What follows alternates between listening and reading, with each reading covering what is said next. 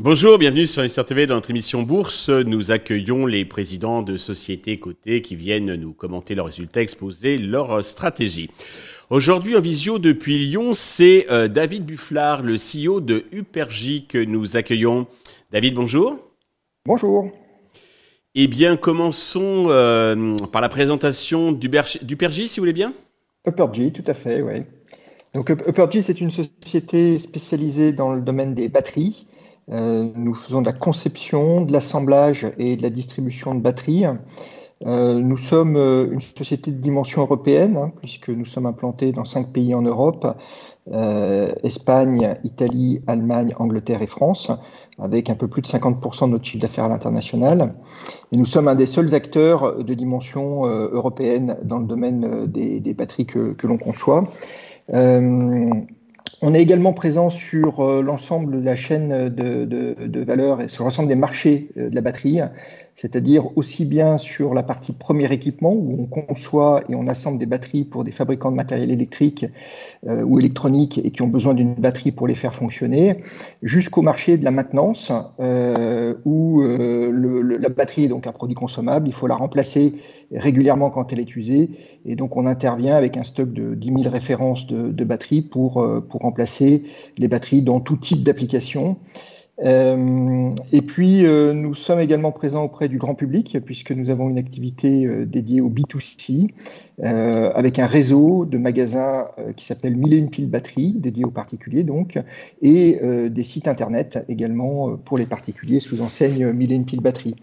Voilà, donc on, on, est vraiment présent dans, dans l'ensemble des domaines et c'est ce qui fait un petit peu notre caractéristique par rapport à l'ensemble des, des concurrents qu'on peut trouver sur le marché.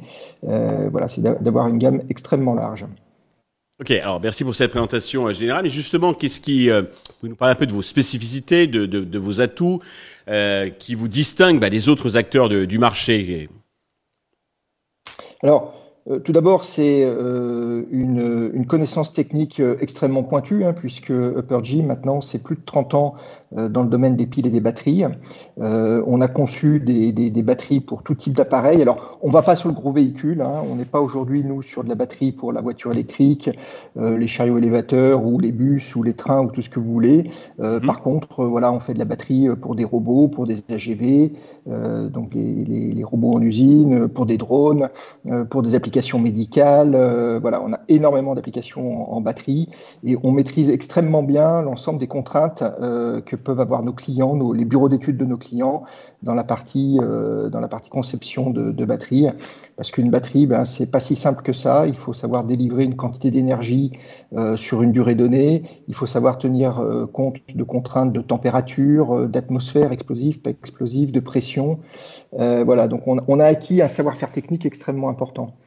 Et puis euh, sur la partie euh, plutôt maintenance, euh, donc là l'enjeu dans la maintenance, pour nos clients qui sont amenés à faire de la maintenance et à remplacer des batteries sur leurs appareils, bah là l'enjeu c'est d'avoir un stock important. Donc on a 12 millions d'euros de stock sur la région lyonnaise qu'on expédie en 48 heures dans toute l'Europe pour que les, les, techniciens de nos clients qui sont amenés à intervenir sur des installations pour de la maintenance puissent remplacer les batteries dans des délais très courts, sans immobiliser l'appareil trop longtemps. D'accord. Très clair et très intéressant. Euh, côté euh, finance, donc vous venez de publier vos résultats euh, semestriels. Dans les grandes lignes, qu'est-ce qu'il faut en retenir?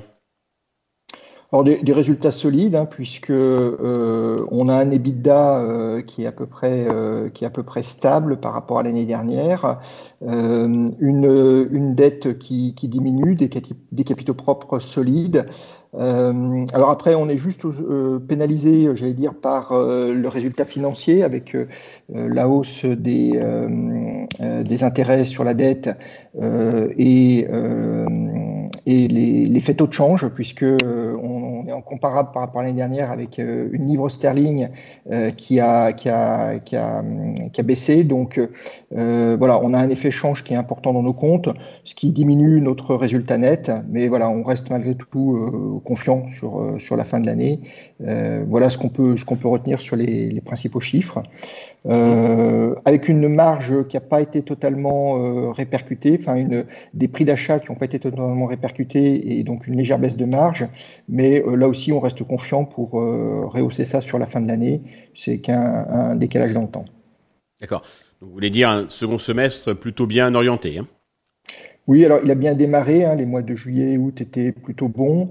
Euh, et puis euh, voilà, nos, perspectives sont assez bonnes. On a engrangé pas mal de nouveaux contrats sur le début de l'année euh, qui vont pleinement porter leurs fruits sur le second semestre. Et puis des hausses de tarifs, puisqu'on avait encore subi des hausses de prix d'achat sur la fin de l'année 2022 et début, 2020, début 2023. Et ces hausses de prix d'achat n'ont pas été répercutées tout de suite. On a commencé à les répercuter au mois de mai. Euh, de cette année. Donc euh, voilà, ça a assez peu impacté le premier semestre et ça portera pleinement ses fruits sur le second semestre. Très bien. Pour les, prochains mois, quels sont euh, vos, enjeux, votre plan de route Alors, je sais que vous cherchez à faire de la croissance externe. Est-ce que vous avez des cibles en vue?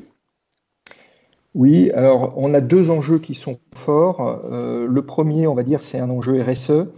Euh, on est sur un marché qui est extrêmement atomisé puisque la plupart de nos concurrents sont des petites structures euh, qui vont faire 3, 4, 5 millions d'euros de chiffre d'affaires. Euh, on va dire les plus gros concurrents arrivent à faire une vingtaine de millions d'euros. On est sur un secteur d'activité où les enjeux environnementaux et tant en termes d'émissions de, gaz à effet de serre que de biodiversité sont forts. Euh, et donc, c'est des, des, choses qu'on doit appréhender euh, de façon significative, euh, d'une part parce que c'est important, bien sûr, pour la planète et que tout le monde doit aller dans ce sens-là, mais également, euh, ça nous donne un avantage concurrentiel fort, euh, puisqu'aujourd'hui, on est en avance sur tous les sujets en termes de RSE, que ce soit de l'environnement, du social ou du sociétal. Et ça, c'est, voilà, pour nous, c'est un enjeu fort pour, pour, pour créer la différence par rapport à nos concurrents. Le deuxième enjeu pour la société, c'est le développement à l'international. Euh, comme je l'ai dit tout à l'heure, on est le seul groupe qui avons une taille, euh, une dimension européenne dans notre domaine d'activité.